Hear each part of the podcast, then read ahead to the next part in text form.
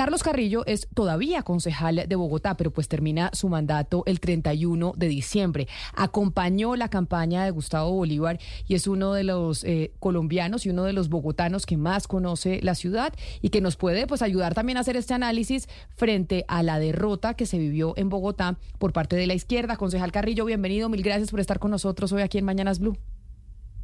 Muy buenos días, Camila. Un saludo para usted y para sus compañeros de mesa y por supuesto a todos los oyentes de Blue Radio. Bueno, pues mm, digamos que eh, yo, yo no cantaría tanta victoria al respecto del Consejo. En este momento son siete curules, que es exactamente lo mismo que, que tenían eh, todas las fuerzas sumadas. Y el pacto histórico, pues es una coalición de 14 partidos. Entonces estamos hablando que eh, estamos alrededor de 0,5 eh, concejales por partido, lo cual no, no es un resultado holgado. Pero, pero yo, quiero, yo quiero destacar una cosa de la campaña de Gustavo Bolívar, y es que eh, a pesar de que se veía tener tantas cosas en contra, a pesar de que había unas limitaciones, no solamente en términos de presupuesto, sino también unas realidades políticas que más allá de, las consignas eh, victoriosas y optimistas de la campaña, cuando usted se sienta a analizar las cosas con cabeza fría y con estrategia, como se hace dentro de una campaña, pues eh, el palo no estaba para cucharas tampoco. Y Gustavo Bolívar asumió esa responsabilidad eh, de, defender unas ideas que había que defenderlas y pues bueno, digamos que, que tuvo un resultado que si bien lo pone en el tercer lugar, es un resultado que eh, demuestra que hay un bloque político de izquierda que es representativo en Bogotá. Yo, yo quisiera decir una cosa, Camila, y es que fíjese usted las contradicciones y, pues un poco las, lo, irónico que, lo irónica que es la vida. Se cambió la constitución, ¿cierto? Para que eh, hubiera segunda vuelta en Bogotá. Eso, eso fue un proyecto duro, un proyecto pues de, de, la derecha para tratar de impedir que la izquierda siguiera ganando en Bogotá con el 30%, y resulta que esta vez el establecimiento, los, los sectores gremiales, los sectores empresariales, eh, pues el, el, gran poder colombiano ganó de manera arrasadora en primera vuelta. Fíjese usted lo, lo curioso, ¿no? El concejal Carrillo, uno lee esta mañana. No, él todavía es concejal. Sí, tiene toda la razón. Hasta el 31 de diciembre ejerce como concejal. Sí, pero como en estos meses de pronto ha tenido el protagonismo de ser como el líder de la campaña, eh, fue ese mi lapsus. Pero concejal, uno lee gente pues que sigue creyendo en el pacto, eh, en las ideas del pacto, pero dicen, hombre, la verdad, eh, estamos teniendo una metodología muy mala para elegir gente para que ocupe el poder. Y usted ha sido muy crítico de eso en Bogotá, pero no sé si tenga ese mismo pensamiento llevándolo a Colombia, si al pacto histórico hoy le falta una mejor metodología y más democracia para elegir a mejores candidatos? Vea, yo creo que el futuro del pacto histórico es eh, la unidad como partido. Hay que desmontar esas 14 personerías jurídicas y crear un solo partido. Un partido con un comité de ética unificado, con un único comité de ética y con una dirección elegida por voto popular. Ese Comité Ejecutivo Nacional del Partido Pacto Histórico debe elegirse a través de unas votaciones. los colombianos, simpatizantes de nuestras ideas, deben salir, votar y elegir. Y eso en este momento yo creo que, que, tendría una gran acogida. Podríamos estar hablando, si hacemos un congreso inaugural del Partido Pacto Histórico como partido, de alcanzar cerca de un millón de votos, ojalá más, en todo el territorio nacional y tener un partido con dirigencias eh, realmente legítimas nos ahorraría muchos problemas. Lo que se vio en todo el territorio pues fue una rapiña de las cúpulas de los partidos que tienen más interés en, fortalecer sus estructuras personales y pequeñas o, de, de, agrupaciones que trabajar por el proyecto colectivo. Eso pues seguramente a muchos les va a molestar que yo lo diga, pero es lo que pasó y el resultado es preocupante. Si nosotros no enderezamos el rumbo, pues creo que vamos a tener serios problemas de cara al 26. Y no es un pecado decirlo. Yo, yo no creo, eh, Sebastián, en ese cuento de que la ropa sucia se lava en casa. Eso es del centralismo democrático y eso es de, pues, del Partido Comunista y del MOIR. Yo, yo no creo que la ropa sucia se lava en casa. Una, una organización política tiene derecho a dar discusiones públicas. Esto no es, esto no es un cónclave papal. Entonces aquí no hubo democracia a la hora de de conformar las listas en ninguna parte. Pero aparte de eso, pues hubo unos errores logísticos gigantescos. Nosotros tuvimos un montón de candidatos que, que se quedaron incluso sin, sin que les llegara el aval por, por un asunto de, de, cohesión eh, de los partidos como, como, como entidades administrativas. Eso, es una locura. Entonces, eso hay que eh, decirlo y hay que corregirlo, porque si no enderezamos el rumbo, pues mucho me temo que la derrota que sufrimos ayer pues va a ser aún más contundente en el 26 y pues Concejal. tenemos dos años para evitarlo. Concejal Carrillo, si bien usted está haciendo esta mm, autocrítica, eh, a mí me ha llamado la atención que ese esa no ha sido la generalidad de los miembros del partido, pues empezando por el presidente, ¿no? La lectura es un poco, eh, no fuimos derrotados, ganamos en X partes y, digamos se arrogan lo que ganaron gracias a las alianzas.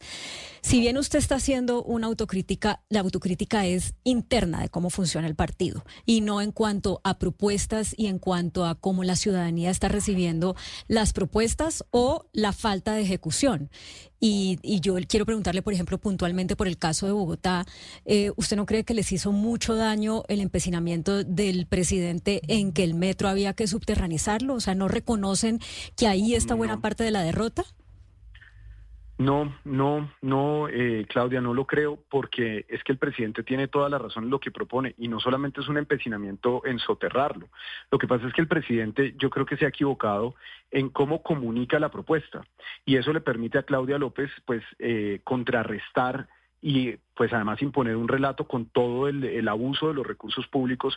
Yo creo que todos los bogotanos pues o muchos vieron esas cuatro páginas del tiempo pagadas con recursos de todos para hacerle campaña al partido de la alcaldesa y a las ideas de la alcaldesa.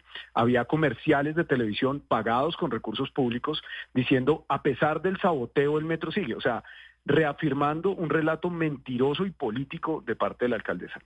Yo considero que eh, Carlos Fernando Galán, pues no lo va a decir ahorita, acaba de ganar y pues digamos que tendrá que reunirse con el presidente para analizar las cosas ya muy en serio y ya con cifras, con planos y no simplemente con, con arengas políticas como hace la alcaldesa, de cuál es el futuro de la primera línea.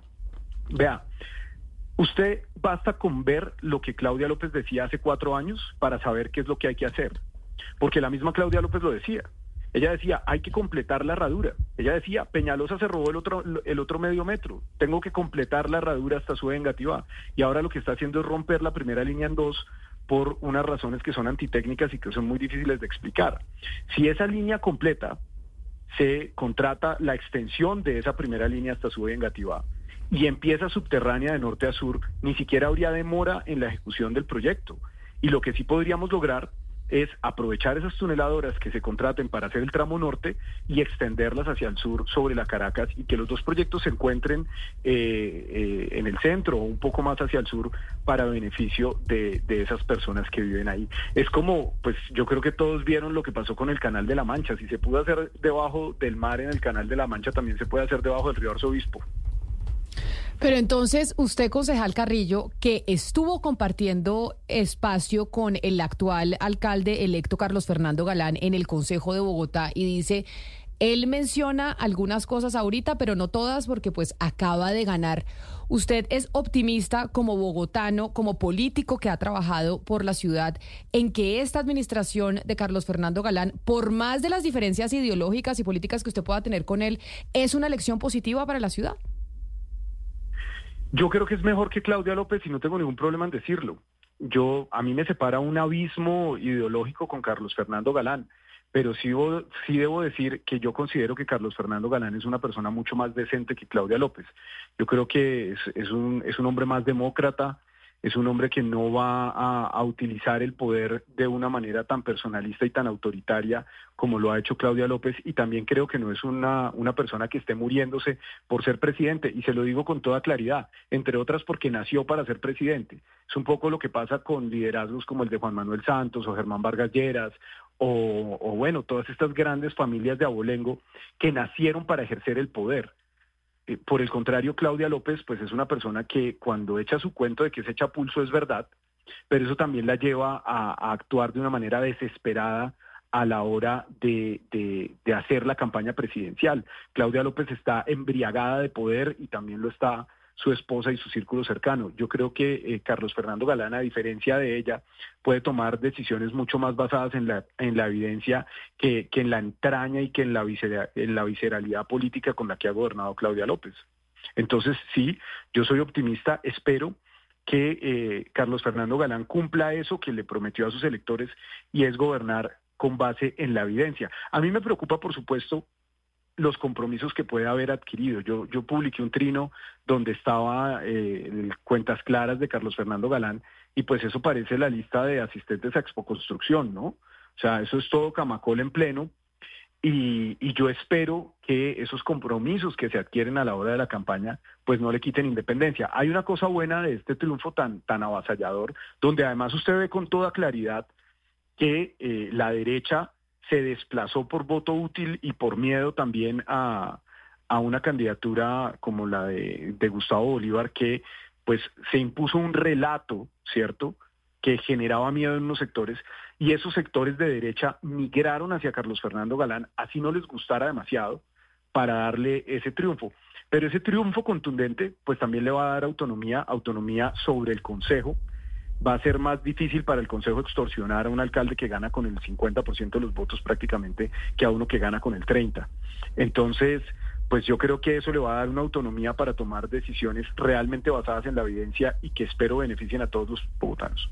Precisamente por eso que usted está diciendo es que me parecía importante hablar con usted, concejal Carrillo, porque usted conoce cómo funciona la institución por dentro y nos podía dar luces frente a lo que significaba este triunfo de Carlos Fernando Galán. Agradeciéndole su tiempo, le pregunto, ¿y ahora cuando usted salga del Consejo, qué va a hacer? Estoy actualizando la hoja de vida en tu trabajo, Camila. Pero pues no sé, yo no voy a dejar de hacer política, eso sí tenga la absoluta seguridad. Y pues haré oposición a esta administración, porque pues yo me quedo sin voto, pero no me quedo sin voz. Y, y, creo que sí hay un abismo ideológico entre, entre la apuesta que ganó para Bogotá y las ideas en las que yo creo. Entonces, pues cuando uno se dedica a hacer política, pues o se dedica a gobernar cuando gana o se dedica a hacer oposición cuando pierde y pues mi espacio será en, en esa oposición. Pues concejal Carlos Carrillo, mil gracias por haber estado hoy con nosotros haciendo este análisis postelectoral de elecciones eh, regionales en donde bueno, su candidato pues tuvo un revés porque quedó de tercero, pero era importante escucharlo desde el análisis que podía hacer desde ese sector. Mil gracias y feliz día. Muchas gracias Camila, un saludo muy especial.